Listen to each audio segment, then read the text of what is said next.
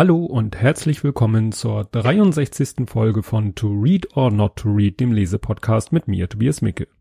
Ja, zunächst der Rückblick auf die zwei Wochen seit der letzten Folge. Jo, nichts Spannendes passiert hier. Ähm, alles, was sonst so passiert, hört man in meinem anderen Podcast, Blathering, wo ich ein bisschen mehr aus meinem Leben erzähle. Die letzte Folge fand ich im Nachhinein selber so lala. Ich glaube, ich hatte da ein bisschen zu hohe Erwartung an mich selbst und an, ja, weil ich dachte, jetzt müsste ich hier was besonders Tolles äh, reißen und wie so oft geht das dann schief. Habe ich jedenfalls so selber den Eindruck. Ich hoffe, die Folge war trotzdem erträglich. Ja, bei mir sonst äh, jähren sich äh, momentan viele Sachen, weil ich vor 20 Jahren habe ich mein Studium beendet, habe meinen jetzigen Vollzeitjob angefangen und 20 Jahre im Job sind ja schon eine ganze Menge. Ja, und was dann noch ein besonderer Zufall ist, heute ist Weltadipositas-Tag. Warum das so besonders ist, erfahrt ihr gleich, wenn ich von das Buch vorstelle. Und witzigerweise ist auch Montag, nee, ich glaube eigentlich Montag, aber erst am Dienstag erschienen, ein Comic von XKCD, den werde ich auch verlinken, der nämlich auch zu dem Thema passt, um das es heute geht, im Buch. Und dann kommen wir auch mal gleich zum Buch. Das Buch trägt den Titel Fettlogik überwinden, wobei man sagen muss, dass auf dem Titel sehr groß das Wort Fettlogik steht und relativ klein darunter das Wort überwinden. Deswegen wird es mir manchmal passieren, wahrscheinlich heute, dass ich das Buch einfach nur Fettlogik nenne. Ist erschienen schon im Februar 2016. Vorher gab es das äh, schon als E-Book und ist jetzt schon, also jedenfalls die Ausgabe, die ich jetzt gerade äh, geliefert bekommen habe, ist es schon die, ich glaube, achte Auflage. Ne? Also für ein Buch, was gerade erst im Februar erschienen ist, ja schon sehr beachtlich. Die Autorin ist, jedenfalls laut Buchtitel, Dr. Nadja Herrmann. Nun ähm, weiß ich aus der Psychotalk-Folge, von der ich gleich noch erzählen werde, dass das, äh, wenn ich das richtig erinnere, nicht ihr richtiger Name ist oder nicht der Name, unter dem sie promoviert hat oder das ist ihr Mädchenname. Also wie gesagt, aber wenn man googelt, dann findet man sie unter diesem Namen. Aber wie gesagt, der Name scheint auch so ein halbes Pseudonym zu sein. Ihr, ihr Alter, was ich ja sonst auch immer gerne angebe, ist nicht ganz klar. Da habe ich nichts, äh, sag ich mal, handfestes gefunden. Aber so aus den Informationen, die das Buch so gibt, ähm, also sie schreibt dann irgendwas so 2013, scheint sie so um die 30 Jahre alt gewesen zu sein. Also ist sie ungefähr Jahrgang 83 plus minus. Ähm, ja, dann kann sich jeder selber ausrechnen, wie alt sie jetzt ist. Ist auch nicht so wichtig, nur dass man so ungefähr einordnen kann. Ja, dann die Frage, Weg zu dem Buch. Wie bin ich auf dieses Buch gekommen? Also mir sind zuerst von Nadja Hermann, ohne dass ich natürlich wusste, dass die Person Nadja Hermann dahinter steckt, sind mir die Erzähl mir nix Comics über den Weg gelaufen, so auf Twitter oder sonst so im Web. Also sagt dem einen oder anderen vielleicht was. Das sind sehr simpel gezeichnete Cartoons, die haben wir oder Comics. Das hat ja im Moment auch so ein bisschen, ja, ist ja so ein eigenes äh, Genre geworden. Fing an, witzigerweise, für mich jedenfalls, mit XKCD, der eben mit reinen Strichmännchenzeichnungen ganz lustige und unterhaltsame Comics oder Cartoons machte. Und äh, Erzähl mir nichts gehört da jetzt auch zu, so wie, ich glaube, Kritzelkomplex oder äh, ist, wie heißt der? Ist lieb heißt der, glaube ich. Also gibt ja so welche, die wirklich mit ganz schlicht gezeichneten Comics äh, entweder witzig sind oder im Falle von Erzähl mir nichts nicht nur witzig sind, sondern auch ganz gute Inhalte rüberbringen, die auch mal ein bisschen zum Nachdenken anregen. Also wie gesagt, diese Comics habe ich zuerst gesehen. Dann habe ich mal von diesem Buch irgendwie gehört und erst ähm, im Podcast Folge, ich glaube 27 von Psychotalk, ist das dann alles sozusagen zusammengekommen, weil da war Nadja Hermann zu Gast als Expertin zum Thema Ernährung eben und wurde da eben vorgestellt als Autorin dieses Buches und als Urheberin dieser Comics. Und da, ne, eins und eins dann zusammen ergibt zwei. Ja, das Buch habe ich konkret bekommen, ist das erste Buch, was ich von meiner Amazon-Wishlist bekommen habe. Allerdings nicht jetzt irgendwie von einem Podcast-Hörer, der mir was Gutes tun wollte, sondern von äh, einem Bekannten, dem ich äh, geholfen habe, sein Notebook wieder zum Laufen zu bringen.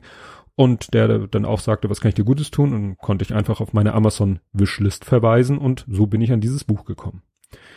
Ja, zum Inhalt des Buches. Hm, zum Inhalt des Buches erstmal was über die Autorin, was sie sich, was sie über sich selber geschrieben hat. Äh, die Autorin sagt, dass sie schon mit 15 Jahren fast 100 Kilo gewogen hat, mit 20 dann über 130 Kilo gewogen hat, das bei einer Körpergröße von 1,75. Dann hat sie irgendwie mit ziemlicher Gewaltkur sich runter wieder auf 68 Kilo, aber nur für eine relativ kurze Zeit. Und ähm, so richtig geht die Story dann quasi los 2013 da wog sie 150 Kilo. Und da kann jeder, der mit einem Taschenrechner oder mit gutem Kopfrechner sich ausrechnen, dass 150 Kilo bei 1,75 cm Körpergröße nicht gerade so das Optimum an Körpergewicht ist. Und jetzt lese ich mal was vor, nicht aus dem Buch, obwohl das so ungefähr in dem Buch wahrscheinlich auch drin steht, aber das ist aus ihrem Blog, das ich auch verlinken werde, weil Buch und Blog hängen irgendwie doch zusammen. Und jetzt zitiere ich aus dem Blog. Im November 2013 änderte sich das, nachdem ich bereits mehrere Monate, fast anderthalb Jahre starke Knieprobleme hatte und erneut mit extremen Schmerzen bewegungsunfähig auf dem Sofa lag. Das war der Auslöser für zwei Dinge. Erstens, ich beschloss abzunehmen. Zweitens, ich fing an, all mein vermeintliches in Anführungszeichen Wissen über Übergewicht kritisch zu hinterfragen. Seit 2013 las ich jeden Fitzel Informationen, der mir zu den Themen Übergewicht, Abnehmen, Diäten, Sport und Gesundheit in die Hände fiel, hauptsächlich wissenschaftliche Artikel über Stoppwechsel und so weiter, und ich musste einen großen Teil meiner Glaubenssätze über Bord werfen. So, und da, das ist eigentlich das Ergebnis äh, von dem, was ich gerade vorgelesen habe, das ist quasi das Buch, dass sie eben sich ganz intensiv mit diesem Thema beschäftigt hat, auch eben sehr wissenschaftlich, nicht nur irgendwelche Hörensagen, Gerüchte und äh, Ideen aus dem Internet, sondern wirklich wissenschaftliche Studien. Und da sie selber ähm, Psychotherapeutin ist und äh, auch auf Ernährungsthemen in dem Bereich der Psychotherapie spezialisiert ist, ne, äh, nach dem Spruch, der Schuster hat die schlechtesten Schuhe, war sie eben selber stark übergewichtig, obwohl sie eigentlich eine Fachfrau auf diesem Gebiet war und ist. Ja, und da muss ich dann gleich an dieser Stelle auch mal meine eigene Story damit reinbringen, äh, die mich allerdings nicht dazu unbedingt bewegt hat, dieses Buch zu kaufen, obwohl es vielleicht schon schlau gewesen wäre. Mir ging es nämlich so, dass ich ähm, auch so schon, ja, eigentlich seit ein paar Jahren mit meinem Gewicht immer so ein bisschen am Kämpfen bin. Und äh, da kommt, das kommt nachher auch, dass mein Umfeld immer sagt, wieso, du bist doch nicht dick und äh, du musst doch nicht abnehmen. Wie gesagt, ich war persönlich war mit meinem Gewicht äh, eigentlich schon seit langer, langer Zeit nicht mehr zufrieden. Und ähm, ja, das hat sich dann so ein bisschen, äh, ist das eskaliert. Also ich habe Mitte 2015 habe ich mal, da habe ich schon mal 84 Kilo gewogen, was mir persönlich zu viel ist, bei 1,83 war dann mal zwischendurch runter auf 82,5, dann wieder hoch auf 84 und als ich 84 Kilo wog, so zum Jahreswechsel 2015, 2016, da äh, habe ich mal wieder, ne, waren mal wieder neue Jeans fällig und habe mir Jeans gekauft, die mir zu dem Zeitpunkt bei 84 Kilo so gerade eben passten, weil ich sagte, ich will eigentlich von diesen 84 Kilo wieder runter. Ähm, hab's dann versucht, ähm, Anfang 2016, da habe ich dann gehört von äh, Low Carb und dachte, ach, das hört sich gut an hab dann mit Low Carb angefangen, Erfolg und Siegerehrung. Mitte diesen Jahres, Mitte 2016, wog ich 86 Kilo, also mehr als vorher. Wieso, weshalb, da ne, kommen wir später noch zu. Dann habe ich ähm, ab dem 12.07. dann, sag ich mal, richtig abgenommen, also mit dem richtigen, mit der richtigen Vorgehensweise abgenommen und wiege heute ähm, ja 81 Kilo. Mal so 81, 82, das schwankt, aber dazu kommen wir auch noch, warum Gewicht schwankt und nicht immer festgetackert ist. Und das ist so die Obergrenze bei meiner Körpergröße für Normalgewicht. Und jetzt bin ich endlich da, wo ich eigentlich schon immer sein wollte, nämlich bei unter 82 Kilo. Das ist so ein Gewicht, wo ich sage, da fühle ich mich wohl, da mag ich mich äh, an, da mag ich an mir runtergucken und alles ist gut für mich. Aber wie gesagt, das alles passierte, bevor ich dieses Buch gelesen habe. Und das Buch hätte mir eben viel ja, Leid ersparen können. Kommen wir jetzt mal wieder zu dem Buch. Also sie hat es eben geschafft, dann ähm, abzunehmen, so mit dem Ergebnis, dass sie im September 2014 ihr Normalgewicht erreicht hat. Und einige Monate später wog sie, und das wiegt sie jetzt noch so, plus minus ähm, 63 Kilo und ist damit eigentlich sehr zufrieden und erfreut sich äh, ja an ihrer Figur und an ihrer Fitness, weil sie auch mit Sport angefangen hat und äh, sagt, ihre Lebensqualität hat sich deutlich verbessert. So, jetzt fragt man sich, wie geht das? Also ich sag mal, meinen Gewichtsverlust von 86 auf 81, 82 betrachte ich im Verhältnis natürlich von 150 auf 63 ist das lächerlich, aber jeder, der schon mal versucht hat abzunehmen, weiß, wie schwierig das ist und das ist relativ, nicht relativ egal, aber es kann genauso schwer sein, von eigentlich, sage ich mal, ursprünglich 84 auf 82 runterkommen zu wollen, wie von 105, vielleicht ist es sogar einfacher. Aber das muss jeder für sich selbst sehen. Wie hat sie das geschafft? Also, sie hat einfach, wie der Buchtitel sagt, die Fettlogik überwunden. Sie hat diese ganzen Irrtümer, die nämlich so in all unseren Köpfen rumschwirren zum Thema Ernährung, Abnehmen, Kalorien, Fett, äh, Muskelmasse, Körperfettanteil, die hat sie sich alle, äh, diese ganzen Irrtümer hat sie eigentlich für sich und jetzt für uns in diesem Buch aufgeklärt. Und das ist eben kein klassischer so Diätratgeber, der jetzt sagt, hier ist das oder Rezept X hilft dir und das ist der super Trick, wie du im Schlaf Gewicht verlierst. Nein, das geht nämlich nicht. Und es fängt eben schon mal damit an, der erste Denkfehler, und den habe ich eben auch gemacht, ähm, ist äh, bei Kalorien, dass man glaubt, man kann zum Beispiel Kalorien sparen, indem man jetzt irgendeine bestimmte Komponente weglässt. Also ich habe ja Low Carb versucht, weil alle davon geschwärmt haben, ja, Low Carb, damit nimmst du ab und du musst dich nicht einschränken und so. Und ich habe dann wirklich gesagt, gut, ich mache Low Carb, ich guck mal, was enthält viele Kohlenhydrate und das lasse ich alles weg. Ich weich eben auf, auf, aus, auf alle möglichen anderen Nahrungsmittel, die keine oder wenig ähm, Nahrung, äh, Entschuldigung, Kohlenhydrate enthalten. Ich habe dann sogar Low Carb spezielles Brot gekauft. Ich habe ähm, äh, Sojakleie gekauft als Dingsterbumster, als na, Ballaststoff. Ich habe mir Low Carb Zucker gekauft. Ich habe, was weiß ich nicht alles und habe munter gegessen, weil ich dachte, du machst ja Low Carb und das funktioniert ja wunderbar. Ja, Pustekuchen. Jetzt im Nachhinein ist mir klar, dass ich zwar wunderbar Kalo Kohlenhydrate gespart habe, aber mir Unmengen Kalorien reingepfiffen habe, weil worauf bin ich ausgewichen? Ich bin ausgewichen zum Beispiel auf Käse ja, ist eine Kalorienbombe vor dem Herrn. Mandeln, irgendwo habe ich gelesen, ja, dann isst du halt Mandeln. Ich mir Mandeln so reingepfiffen, weil ne, man soll ja dann auch keine nix Süßes essen und keine Chips knappern und dann hieß es, ja, dann haust du dir halt ein paar Mandeln rein. Ja, ich habe mir dann locker mal ein, zwei Handvoll Mandeln am Tag reingehauen. Das sind auch Kalorienbomben. Nur ich habe damals halt überhaupt nicht auf Kalorien geguckt, sondern nur auf nicht Kohlenhydrate. Ja, und die Lösung für mich war dann, ich bin dann irgendwann völlig verzweifelt zu meinem Hausarzt gegangen, hab ihm gesagt, du, ich versuche hier abzunehmen und es klappt vorne und hinten nicht. Und er hat einfach gesagt, ja, ne, kann auch nicht klappen, du musst halt, er sagte, du musst mir Sport machen. Ich nach Hause und überlegt, ich habe keine Zeit mehr Sport zu machen. War zufälligerweise mein großer Sohn da. Mein großer Sohn ist nun obersportlich, äh, sehr muskulös und, und auch sehr ernährungstechnisch ähm, äh, sag ich mal, ganz weit vorne, weil sie, der sich eben sehr stark damit beschäftigt. Und der hat dann gesagt, ja, dann, wenn du, dann hier habe ich eine App für dich. Und ich dachte erst, es ist, ist eine App, die mir irgendwie beim Sport machen helfen soll. Nee, das war eine App, wo man einfach seine Daten eingibt. Nämlich, was man, wie, wie viel man wiegt, wie groß man ist, ein bisschen wie aktiv man ist, äh, was man wiegen möchte und wie viel man pro Woche oder Monat oder so abnehmen will. Und dann sagte die App zu mir, ja, so viel Kalorien darfst du pro Tag. Das waren so ungefähr 1700. Und das ist ja das eine, dass einem jemand sagt, wie viel Kalorien man am Tag zu sich nehmen soll. Das andere ist, dass man das überwacht. Ja, diese App hängt äh, in der Cloud mit einer riesen Datenbank zusammen und da kann man wirklich fast jedes Lebensmittel, was einen über den Weg läuft, einhacken, sogar einscannen den Barcode und dann sagt die App, ja, 100 Gramm, so viel Kalorien, so viel Fett, so viel dies, so viel das. Und damit habe ich es dann tatsächlich eben geschafft, weil die App hat gesagt, so viel Kalorien, ich meine, es waren 1700 paar zerquetschte, mehr nimmst du nicht zu dir. Die App hat mir geholfen, das auch einzuhalten.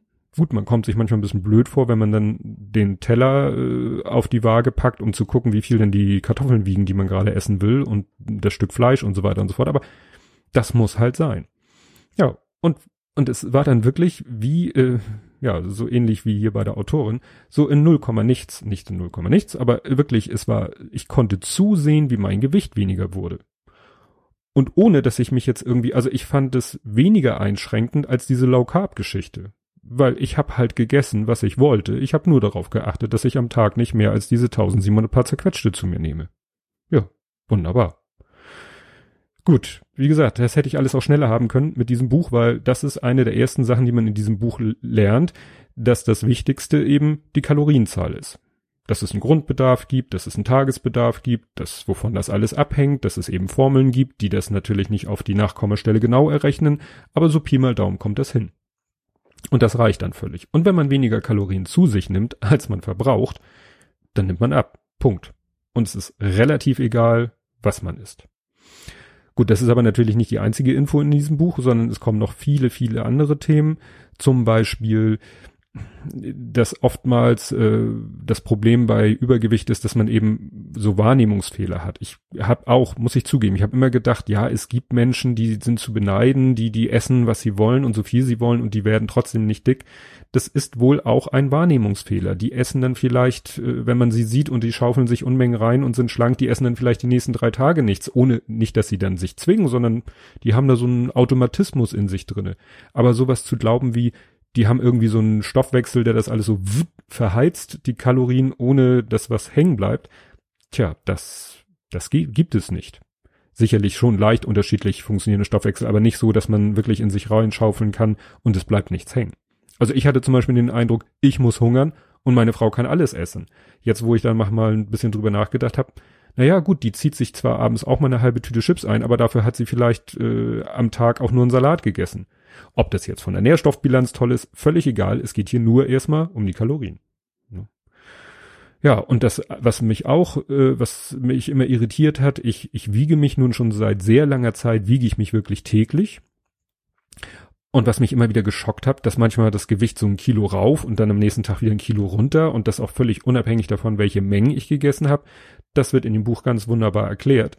Das sind Wassereinlagerungen und zwar äh, schizophrenerweise lagert der Körper gerne viel Wasser ein, wenn man wenig trinkt, weil er denkt, oh, hier ist ein Wassermangel, also behalte ich mal viel Wasser bei mir.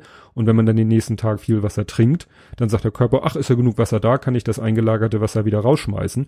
Und so kann es sein, dass man wirklich von einem Tag auf den anderen mal ein Kilo zu oder wieder abnimmt. Und das darf eigentlich, äh, erstmal darf man sich von vielleicht ein Kilo runter nicht äh, kirre machen lassen im positiven Sinne, äh, dass man denkt, uh, hurra, ich habe die Lösung für meine Gewichtsprobleme gefunden. Und auch nicht in die andere Richtung schocken lassen, wenn es dann mal wieder ein Kilo mehr ist, dass man sagt, ach, das bringt ja alles nichts und dass man aufgibt. Weil da ist eben sehr viel Psychologie im Spiel. Ja, dann geht's um alle möglichen Themen, Medikamente oder Krankheiten, die dick machen, ob es das wirklich gibt. Ähm, ich weiß zum Beispiel, das äh, habe ich jedenfalls in Foren gelesen, dass äh, viele Anti Antidepressiva äh, dick machen, weil sie eben auf die Psyche und auch auf den das Hungersystem äh, eingreifen, auf das Hungerempfinden. Und dann kann man natürlich wieder auch sagen, ja, aber wenn ich diesem Hungerempfinden eben nicht nachgebe, dann dann nehme ich auch nicht zu. Aber das ist natürlich in der Situation, wenn wir jetzt von Depressionen reden, wirklich nicht einfach, dann auch noch die Kraft aufzubringen, diesem Hungergefühl nicht nachzugeben und eben nicht viel zu essen. Aber die Medikamente äh, machen keinen Einfluss in dem Sinne auf den Stoffwechsel oder, oder dass mehr Fett angelagert wird, so aus dem Nichts, sondern es hat immer mit den Kalorien zu tun. Ja, einen wichtigen oder interessanten Aspekt in dem Buch will ich jetzt mal, da will ich mal wieder was zu vorlesen, wie das ja so meine Art ist. Und zwar einer meiner Lieblingssprüche, den habe ich aus einem anderen Buch, The Third Twin, den habe ich auf Englisch gelesen, ähm, ist der Begriff Nature or Nurture. Also was ist uns angeboren und was wird uns anerzogen? Und inwiefern kann man sich gegen das eine oder das andere wehren? Und da schreibt sie hier was sehr Schönes, das möchte ich mal vorlesen. Zusätzlich lässt sich die genetische Veranlagung auch durch Erziehung ausgleichen oder eben verstärken. Wenn ein kursiv geschrieben, naturschlankes Kind die Erfahrung macht, dass es mit Essen getröstet oder belohnt wird, wird es irgendwann auch zur Trostschokolade greifen. Der Unterschied ist eben, dass das genetisch veranlagte Kind von sich aus das Verlangen hat und keine besondere Prägung benötigt, um süßes und oder fettiges Essen besonders zu genießen. Ein Kind mit größerem Appetit, das zudem mit Essen getröstet wird, gerät immer tiefer in die Übergewichtsspirale. Da hilft frühzeitiges Gegensteuern. Ne? Also, das ist auch so, weil manche ja auch sagen so, ja, ich bin dick, weil das mir genetisch sozusagen vorgegeben ist. Ich kann mich da gar nicht gegen wehren. Und da ist sie selber äh, ein gutes Gegenbeispiel, die Autorin, weil sie sagt, in ihrer, was ich, ein, zwei Generationen, äh, also ihre Eltern und auch ihre Omas waren das, glaube ich, alle stark übergewichtig, so dass sie selber früher dachte, naja, liegt halt in der Familie. Aber auch dem ist nicht so. Auch so eine Fettlogik. Dazu passt nochmal ein Zitat, was im Buch erst weiter hinten kommt. Gene machen es lediglich wahrscheinlicher, dass wir mit unserem Verhalten bestimmte Bedingungen schaffen, aber in letzter Konsequenz steuern wir unser Verhalten selbst. Wir werden nicht durch unsere Gene gelenkt wie Puppen von einem Puppenspieler. Ne? Also, wie gesagt, Nature or Nurture. Ja, ich habe ja selber gesagt, ich kann nicht abnehmen, weil ich keinen Sport machen kann. Das wird von manchen eben auch als äh, Argument vorgebracht. Doch, dann muss man halt, also wenn man eben den Verbrauch nicht erhöhen kann, dann muss man halt die Zufuhr reduzieren. Gut ist natürlich beides. Ich würde gerne mehr Sport machen, mir fehlt einfach die Zeit, weil ich auch für meine Familie und meinen kleinen Sohn da sein will. Ich sag mal, wenn der kleine Sohn irgendwann mal äh, selbstständiger wird oder unabhängiger wird im Sinne von, dass er vielleicht nicht mehr abends von seinen Eltern ins Bett gebracht werden will, das wird ja irgendwann hoffentlich kommen, ähm, dann werde ich vielleicht abends auch mal öfter die Zeit haben, Sport zu machen und werde dann vielleicht zusätzlich zu dem Sport, den ich mache, einmal die Woche anderthalb Stunden auf dem Trimmrad, äh, werde ich dann vielleicht zweimal die Woche Sport machen oder ich werde noch irgendwas anderes zusätzlich machen. Aber im Moment sage ich einfach, fehlt mir die Zeit und deswegen muss ich halt oder musste ich halt meine Kalorien reduzieren. Und dann hat das auch wunderbar geklappt. Ja, dann geht's natürlich um solche Sachen wie Body Mass Index. Ähm, einige sagen ja, den kann man vergessen, weil Arnold Schwarzenegger hat auch einen schlechten BMI, also vielleicht zu sagen, ich weiß nicht, wie es heute ist, der ist immer noch ziemlich muskulös. Klar, es gibt natürlich Extremfiguren, da klappt das mit dem BMI nicht, den als Maßstab zu nehmen, aber äh, für die meisten und fast alle Fälle ist der BMI ein gutes Maß, ob man nun übergewichtig ist oder nicht. Dann gibt es natürlich noch den Körperfettanteil, aber der ist nicht so einfach exakt bestimmbar. Wir haben so eine Waage. Da frage ich mich aber auch manchmal, wie der Körperfettanteil von einem auf den anderen Tag so springen kann. Beim Hausarzt haben die mich auf so eine Waage gestellt. Da musste man, also ne, die Wagen haben ja solche Fußsensoren. Da habe ich dann noch so ein Teil in die Hand genommen, mit einem Kabel verbunden. Das heißt, dass da wird der Strom nochmal anders durch den Körper gejagt. Das heißt, das wird schon mal auf alle Fälle genauer sein. Hat ungefähr das gleiche angezeigt wie meine Waage. Aber vom Körperfettanteil, der so gemessen ist, sollte man sich, glaube ich, nicht verrückt machen lassen. Der BMI ist an sich schon ein ganz guter, ganz gutes Richtmaß. Ja, dann geht's noch um das Thema ähm, Übergewicht muss nicht, kann aber schädlich sein. Und unter dem Aspekt muss man natürlich überlegen, wie, inwiefern es okay ist zu sagen, ach, ich nehme mein Übergewicht so hin. Also ich war auch zwischenzeitlich mal kurz vor dem Punkt zu sagen, scheiß drauf, dann ziehe ich, kaufe ich mir halt jetzt neue Jeans eine Nummer größer und dann habe ich nicht mehr das Problem, dass die Jeans zwickt, weil ne, ich hatte sie mir gerade so am Limit gekauft und wollte eigentlich abnehmen und habe zugenommen. Aber dann dachte ich mir nein, weil wenn ich jetzt diesem sozusagen dem Übergewicht, diesem kleinen Übergewicht nachgebe und die nächstgrößere Jeans kaufe, dann werde ich vielleicht weiter zunehmen und werde irgendwann wieder die und wieder und wieder und wer weiß, wo das endet. Das war so der Punkt, dass ich sagte, nee, so das will ich einfach nicht. Ja, ähm, dann äh, fand ich interessant, und das ist, wie gesagt, alles, was in diesem Buch so geschrieben wird, wird nicht einfach so aus einem blauen Dunst geschrieben, sondern wird immer mit mindestens einer Studie belegt. Nun kann man sagen, ob eine Studie alleine reicht. Aber es gab zum Beispiel eine Studie, die den ähm, IQ gemessen hat von Leuten mit Übergewicht und also als sie übergewichtig waren und nachdem sie deutlich abgenommen haben. Und dann hat der IQ zugenommen. Das ist natürlich jetzt nicht, soll keiner umdrehen und sagen, äh, ich behaupte, dass Übergewichtige doof sind. Nein, überhaupt nicht. Aber da wird dann, ist, äh, die, die wissenschaftlichen Hintergründe sind dann irgendwie mit irgendwelchen Stoffwechselvorgängen und so weiter und so fort.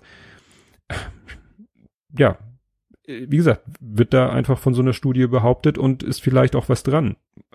Das heißt nicht, es gibt ja auch hochintelligente Leute mit Übergewicht und äh, äh, magerdürre Leute, die dumm wie Stroh sind, aber vielleicht gibt's da ja wirklich irgendwelche Zusammenhänge.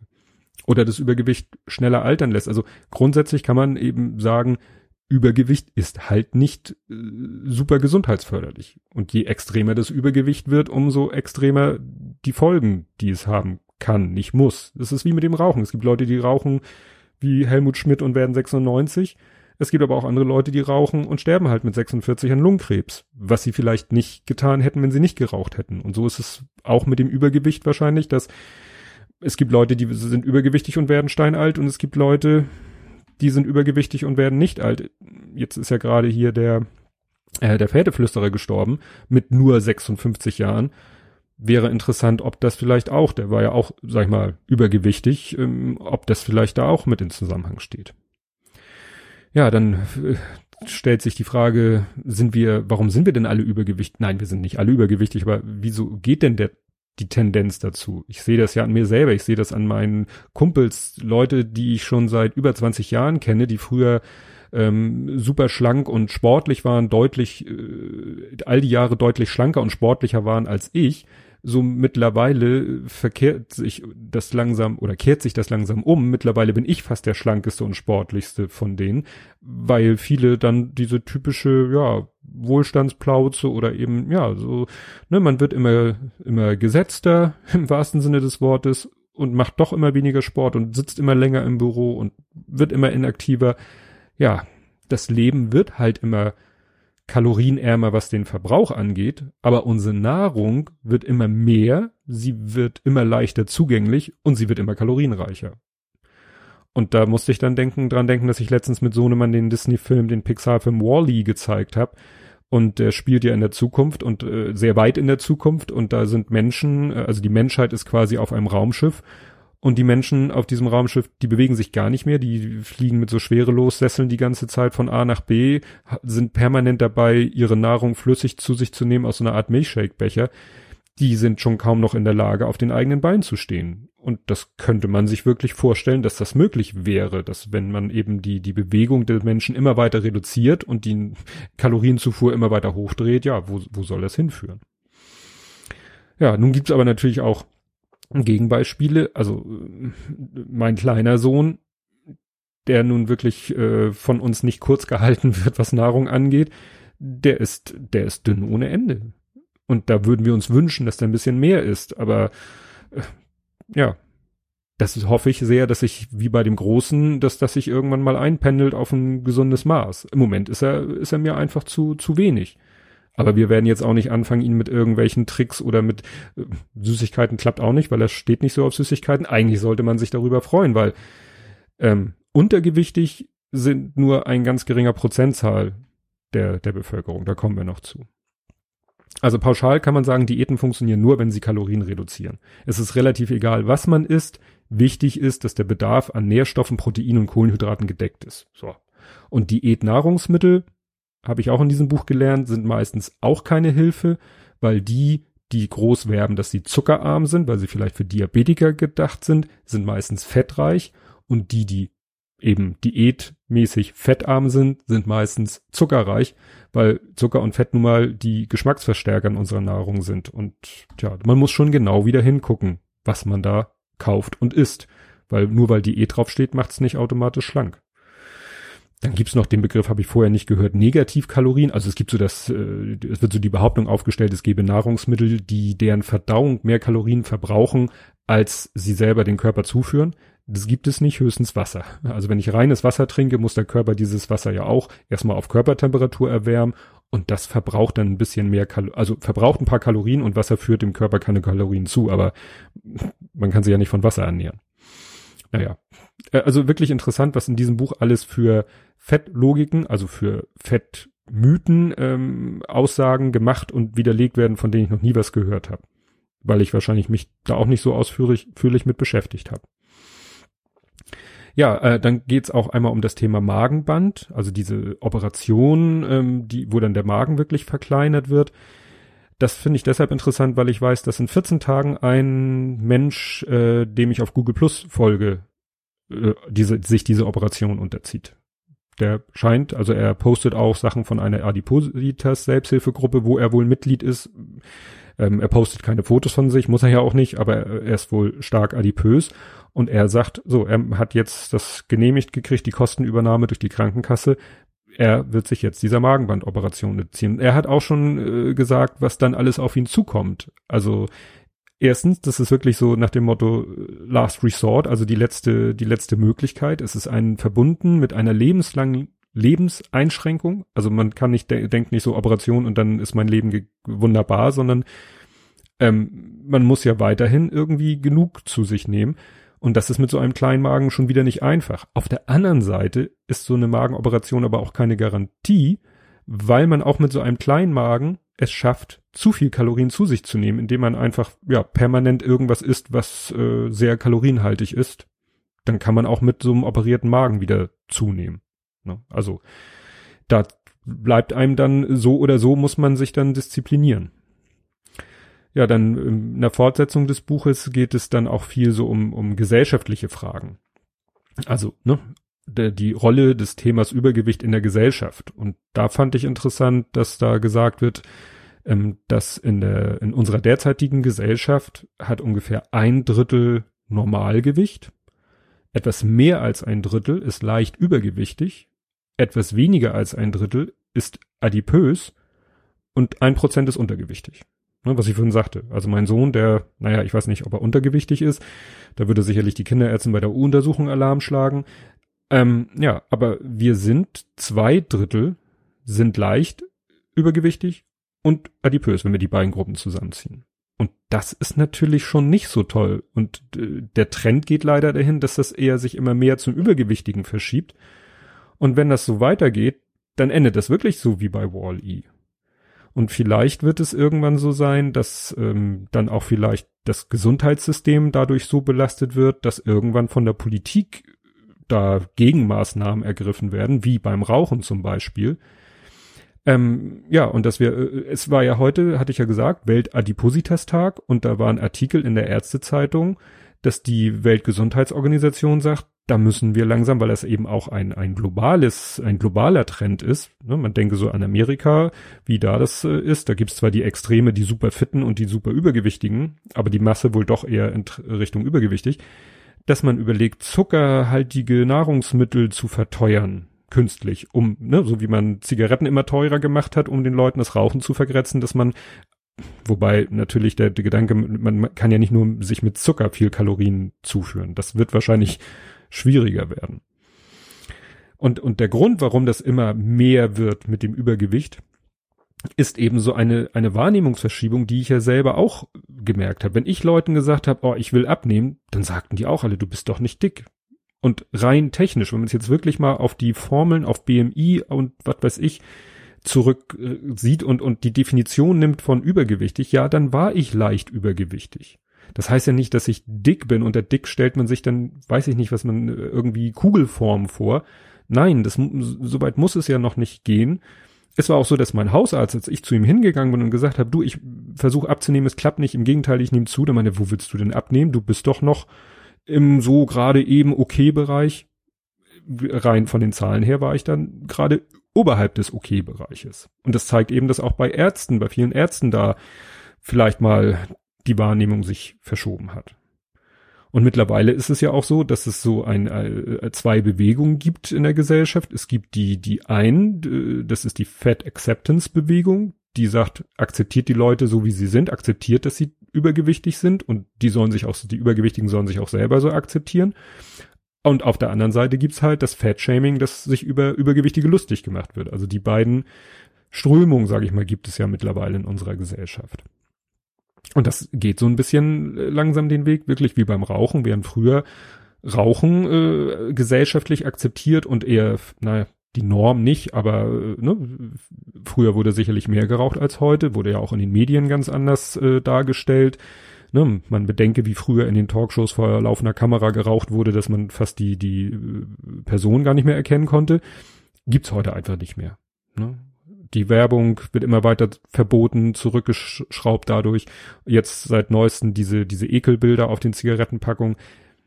Ich als Nichtraucher find's, äh, also ich fühle mich fast als Nichtraucher von diesen Bildern mehr belästigt, fast mehr als von Rauchern. Also ich weiß nicht, ob da nicht so langsam mal der Punkt erreicht ist, wo man sagt, Leute, entweder ihr verbietet es nun ganz per Gesetz äh, oder ihr lasst den Rauchern das Rauchern. Aber dieses mit diesen Ekelbildern finde ich persönlich eklig. Ich stand letztens an der Kasse, mein kleiner siebenjähriger Sohn neben mir und da wir ein bisschen warten musste, fing er an, diese, diese Zigarettenpackung sich anzugucken und dann waren da so Riesenpackungen mit Tabak zum selber drehen, wo die Bilder dann auch entsprechend riesig sind und auch entsprechend die Schriftzüge da musste ich meinem Sohn erstmal erklären, was das Wort Potenz bedeutet, weil da irgendwie drauf stand, schadet ihrer Potenz.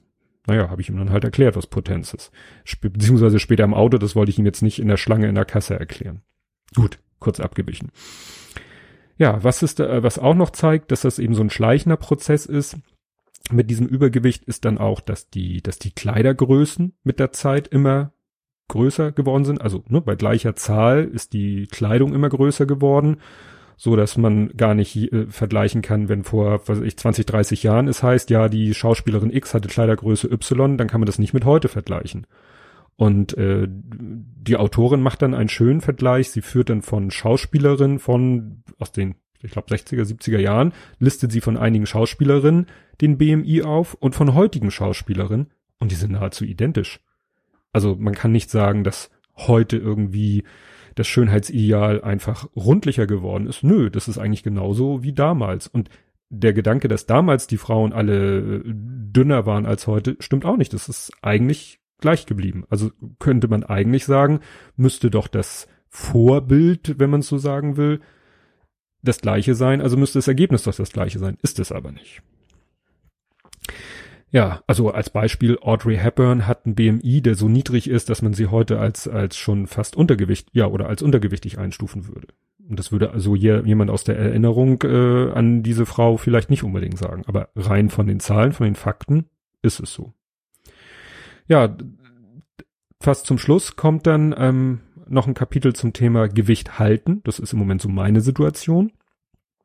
Mir fällt es leicht, Vielleicht ist auch mein Magen kleiner geworden, weil ich glaube, wenn man wirklich äh, oftmals sich große Mengen reinhaut, dann hat man auch kein Problem, große Mengen äh, tagtäglich zu essen.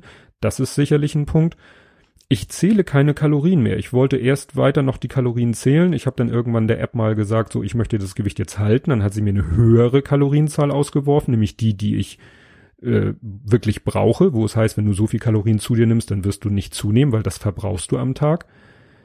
Aber dann habe ich irgendwann gemerkt, diesen Wert halte ich ein, wenn ich einfach jetzt so esse, wie ich es mittlerweile gewohnt bin. Also das fällt mir wirklich leicht, das Gewicht zu halten, ohne Kalorien zählen. Die Autorin selber sagt, sie muss weiterhin Kalorien zählen, weil sie sonst äh, Angst hat, das irgendwie aus den Augen zu verlieren und irgendwann doch wieder in so alte Essgewohnheiten zu verfallen. Nicht mehr so aufs, ne, nicht mehr so auf die letzte Kalorie genau zählen, aber so grob, dass sie einen Überblick hat, dass sie wirklich nicht übers Ziel hinausschießt. Ja, ich bin mal gespannt, wie das bei mir weitergeht, so was das Gewicht angeht. Ja, dann kommen ziemlich am Ende nochmal so äh, Auflistung von Diätform. Das ist dann so ein bisschen, wo sie sagt, so, eigentlich will ich hier ja keine Patentrezepte und tut sie auch nicht. Es geht ja nicht um Patentrezepte, sondern es geht um wirklich, äh, sag ich mal, seriöse Formen, äh, wie man Diäten oder wie man abnehmen kann. An allererster Stelle halt Kalorien zählen. Relativ egal, was man isst aber Kalorien zählen und nicht mehr zu sich nehmen oder weniger zu sich nehmen, als man verbraucht und je nach Differenz nimmt man dann mehr oder weniger schnell ab. Dann eben Lebensmitteleinschränkungen, dazu gehört auch Low Carb, darf man halt nicht in die Fallen tippen, in die man tappen kann, nämlich äh, zu sagen so, haha, esse ich halt Käse und haut sich damit Unmengen von Kalorien rein. Also eigentlich geht Low Carb auch nur, finde ich, in Kombination mit Kalorien zählen, weil wie will man sonst sicher gehen, dass man nicht mehr Kalorien zu sich nimmt, als man darf? Oder auch so Essensregeln wie äh, in bestimmten Zeitfenstern nicht essen und so weiter und so fort. Aber letztendlich klappt alles nur, wenn man sich an die Kalorien hält. Punkt. Ja, und der letzte Punkt bei dieser, äh, bei den Möglichkeiten ist eben den Verbrauch erhöhen, wo ich im Moment sage, das schaffe ich nicht. Aber ich, wie gesagt, einfach durch und ich sag mal, für Nerds äh, ist das äh, eigentlich das schon schon richtig lustig, dass man sich eben hinsetzt mit seiner, dass man diese App hat. Ich werde die App verlinken, MyFitnessPal, die gibt's für ähm, äh, Apple und für Android, also für iOS und für Android. Die ist kostenlos. Der nervt zwar einen immer mit der Premium-Version, die braucht man aber für das, was ich jetzt beschrieben habe, Kalorienbedarf ausrechnen, ähm, Kalorien äh, zählen, also ne, dass man die Sachen eingibt funktioniert die wunderbar auch in der, in der Free-Version. Und wem wäre dann noch ein bisschen, und die, äh, da kann man auch sein Gewicht eingeben. Man kann, wenn man will, täglich ein Foto noch dazu packen. Äh, habe ich jetzt nicht gemacht. Ich habe noch eine andere Gewichts-App, die gibt's allerdings nur für Android. Da kann man dann allerdings auch zusätzlich zum Gewicht immer noch den Körperfettanteil eingeben und kann dann entsprechend sich das auch noch darstellen lassen. Also, wie gesagt, verlinke ich in den Show Notes. Und ich sag mal, mit dieser App und der entsprechenden Disziplin äh, ja, klappt das eigentlich, hat's bei mir wunderbar geklappt. Und bei ihr letztendlich auch. Nur, dass sie ein bisschen extremer vorgegangen ist. Sie hat beim Bedarf von, weiß ich nicht, zwei, dreitausend Kalorien, der aber bedingt war nicht durch Sport, sondern durch ihr Übergewicht, hat sie 500 Kalorien nur täglich zu sich genommen. Da denke ich mir so, das ist sportlich in dem Sinne, weil 500 Kalorien kriegt man schon mit einem durchschnittlichen Frühstück hin und davon den ganzen Tag, also man sollte das dann nicht mit Frühstück erfüllen, sondern über den ganzen Tag verteilen. Aber das, äh, ja, das ist schon, schon happig. Aber wie gesagt, mittlerweile kann sie wieder fast so viel Kalorien zu sich nehmen, wie sie früher hätte maximal zu sich nehmen dürfen, um das Gewicht zu halten, weil sie eben auch Sport macht. Ne? Es geht also. Man muss kein, ja, Verzicht üben ist ein dehnbarer Begriff, aber man muss sich nicht geißeln. Weil ich glaube, wenn man sich geißelt, das, das hält keiner auf Dauer durch. Ja, und zum Schluss kommt natürlich ein langes Quellenverzeichnis, weil sie eben die ganzen Studien, die sie immer nur so zitiert, ne, wie man das so macht, Name des Hauptautors in Klammern Jahreszahl, die sind dann hinten alle aufgelistet. Also wer will, kann sich dann zu jeder Aussage, die sie in dem Buch tätigt, kann man sich die Quelle durchlesen und sich dann vielleicht nochmal ein eigenes Bild machen zu dem jeweiligen, zu der jeweiligen Fettlogik. Also wie ich schon, äh, sag ich mal, im Teaser zur Folge geschrieben habe, hätte ich dieses Buch damals im Februar 2016 schon irgendwie mal mir gekauft und durchgelesen, hätte ich mir viel Frust erspart, weil ich hätte nicht zugenommen, ich hätte wahrscheinlich Low Carb sofort gecancelt und sofort mit Kalorienzählen angefangen, hätte mir den Besuch beim Hausarzt erspart, gut, ist ja kein großer Akt, und wäre schon früher bei dem Gewicht gelandet, bei dem ich landen wollte und bei dem ich jetzt bin. Wobei ich sagen muss, ich habe mal so manchmal so den Gedanken, Mensch, es gab mal Zeiten und da war ich schon ausgewachsen. Da habe ich 76 Kilo gewogen. Das wären jetzt, ne, wenn ich heute Morgen habe ich 81, das wären noch mal 5 Kilo. Hm. Naja, wie gesagt, wenn ich vielleicht mal mehr Zeit für Sport habe, dann nehme ich das vielleicht noch mal in Angriff, weil wie gesagt, so ganz, äh, nein, fettfrei will ich ja nicht werden, aber so ganz äh, schwabbelfrei am Bauch bin ich dann doch noch nicht und das wäre ja noch mal eine Idee.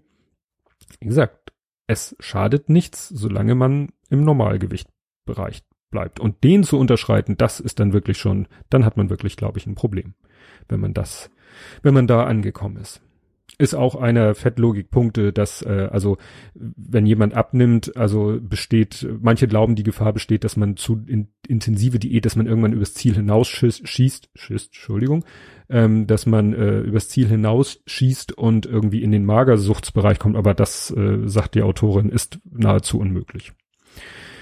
Gut, Mann, das wird aber eine lange Folge, aber das Thema hat mich auch wirklich persönlich sehr, sehr beschäftigt.